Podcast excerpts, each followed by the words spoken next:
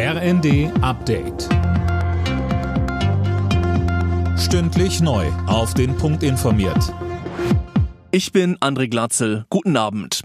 Russland verbietet ab Februar Ölexporte an Länder mit Ölpreisdeckel. Kreml-Chef Putin unterzeichnete ein entsprechendes Dekret.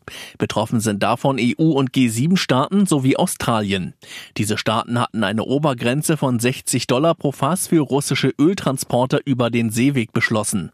Damit wird es für Moskau deutlich schwerer, die bisherigen Sanktionen durch Verkäufe an Drittländer zu umgehen. Die Ampel streitet gerade über ein Ende der verbliebenen Corona-Maßnahmen. Bundesjustizminister Buschmann von der FDP ist dafür. Er sagt, rein rechtlich könnten die bundesweit einheitlichen Regeln auch vor Auslaufen des Infektionsschutzgesetzes im April aufgehoben werden. SPD und Grüne sind gegen einen solchen Schritt. Der grünen Gesundheitspolitiker Dahmen sagte in der ARD, wir sollten jetzt nicht aus der ähm, äh, gewonnenen Situation herausstolpern, irgendetwas übers Knie brechen, sondern einen geordneten Rückzug ähm, hin zu einer besseren Situation nach der Pandemie anstreben.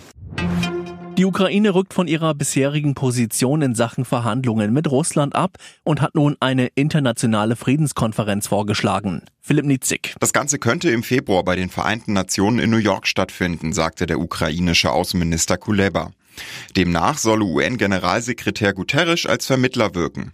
Jeder Krieg endet auf diplomatischem Weg, so Kuleba. Er knüpft den Vorschlag allerdings an eine Bedingung. So müsse sich Russland vorher einem Kriegstribunal stellen. Die UN reagieren verhalten auf die Äußerung. Ob es also zu so einem Gipfel kommt, bleibt abzuwarten. In Spanien fällt die Mehrwertsteuer auf Grundnahrungsmittel wie etwa Brot, Käse oder Obst für ein halbes Jahr weg. Die Regierung in Madrid reagiert damit auf die gestiegenen Preise. Die Mehrwertsteuer auf diese Nahrungsmittel beträgt in Spanien 4 Prozent. Alle Nachrichten auf rnd.de